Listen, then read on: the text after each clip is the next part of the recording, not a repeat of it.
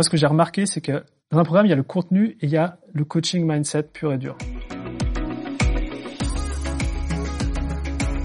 Et au final, il faut mieux avoir quelqu'un qui soit euh, très bon en mindset, c'est-à-dire qu'il va identifier chez un client là où ça bloque pour le remettre en action.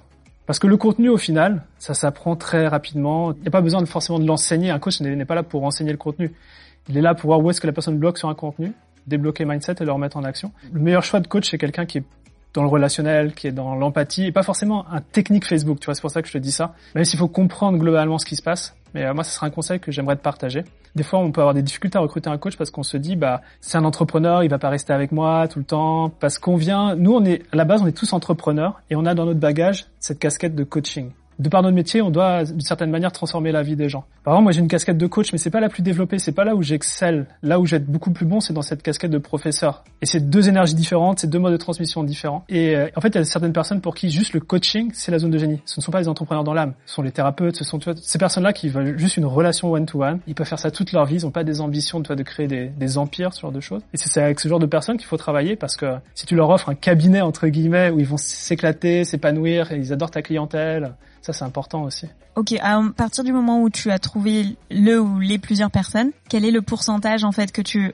gardes pour toi, que tu que tu donnes au, coach Ok, ça dépend. Alors moi, je parle d'un principe. Tu es l'expert. Quand tu t'entoures de quelqu'un euh, pour délivrer ton expertise ou ce genre de coach, je prends la métaphore du médecin et du chirurgien expert. Le tarif le plus bas que tu pourrais payer quelqu'un à l'heure, c'est le tarif du médecin généraliste. Généralement, la compétence, elle est large, elle n'est pas forcément focus sur toi. Et le plus cher que tu puisses payer, c'est genre le, top euh, kiné, chirurgien, j'en sais rien, tu vois, que tu paierais à l'heure pour la consultation. C'est une bonne fourchette. Parce que moi, ce que je t'invite à, faire, c'est si la personne, elle délivre, il y a des résultats clients, les clients restent, enfin, tu vois, ils adorent. C'est vraiment quelqu'un sur qui tu peux compter sur des années. Bah oui, tu vas le payer plus cher, t'as envie que cette personne reste. Euh, par contre, si c'est quelqu'un où tu sais tu sens que c'est pas la, bonne personne, tu vas pas payer quelque chose de premium pour un service qui est pas rendu. Donc euh, pour moi c'est l'ordre de prix. Maintenant quand tu as un coach, il y a vraiment deux parties du travail de coach. Il y a une partie d'être en direct avec les clients. Et puis il y a des une partie un peu administrative de préparation, de réunion d'équipe avec toi, tu vois, si tu fais un suivi avec eux. Et euh, ça, tu as deux tarifs différents. Pour les coachs, c'est euh, deux fois moins en fait. Tout ce qui est administratif, c'est deux fois moins le tarif que, que l'on paie à l'heure pour le service de coaching.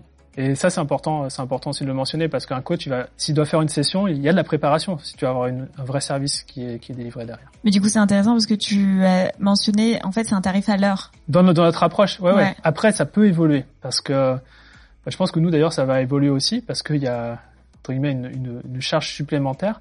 Et je pense qu'on va, on va, on va passer sur un, un fixe euh, mensuel avec différentes choses qui doivent se passer dans le fixe mensuel. Ça, c'est en, évolution. Mais il y a aussi cette, euh, cette opportunité-là quand tu as quelqu'un avec qui ça, ça fonctionne très très bien.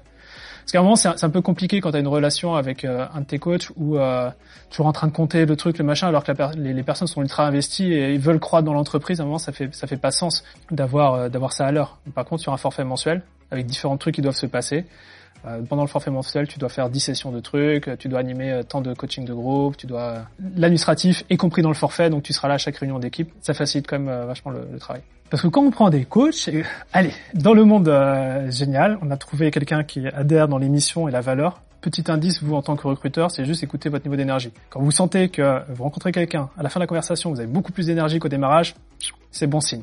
Et en fait, derrière, ce qui va se passer, c'est que on pourrait se dire, ok, le coach, il sait ce qu'il a à faire, je le laisse dans son coin. En fait, on a quand même, nous, en tant que visionnaire, un rôle, surtout au démarrage, lorsque on onboard le coach. Pas que de l'onboarding pour les clients, aussi les membres de l'équipe doivent être onboardés, et particulièrement les coachs. Euh, il y a un rôle qui est assez prégnant au démarrage, et puis qui sera un petit peu plus sporadique euh, dans la suite. Au démarrage, vraiment, il faut accompagner les coachs dans, dans leur succès. Le plus évident, c'est qu'ils aient accès au contenu, ce genre de choses c'est de leur partager le parcours qui a fait ses preuves. Parce qu'un coach, il, faut qu'il ait des repères au démarrage, et juste pour sa propre légitimité. Parce que ce qui, le pire qui puisse arriver, c'est quand un client parle au coach et que le coach ne sache pas, quoi, tu vois. Il y a des choses qu'il va pas forcément savoir. Mais ce qui est important, c'est qu'il soit lui sûr, parce que le visionnaire lui a dit, écoute, dans les trois premiers mois, il y a ça qui doit être implémenté, et tu peux y aller à fond les yeux fermés.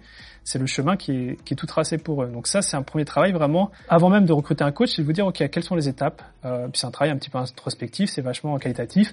D'ailleurs, vous pouvez faire ça sous format d'interview avec des clients en disant, voilà, quel, T'es arrivé à tel succès, on a bien fonctionné ensemble. Quelles sont à ton avis les, étapes à la fois mindset et stratégiques qui ont été clés dans ta réussite Vous avez commencé à voir un petit peu des, parcours hein, qui, se dessinent.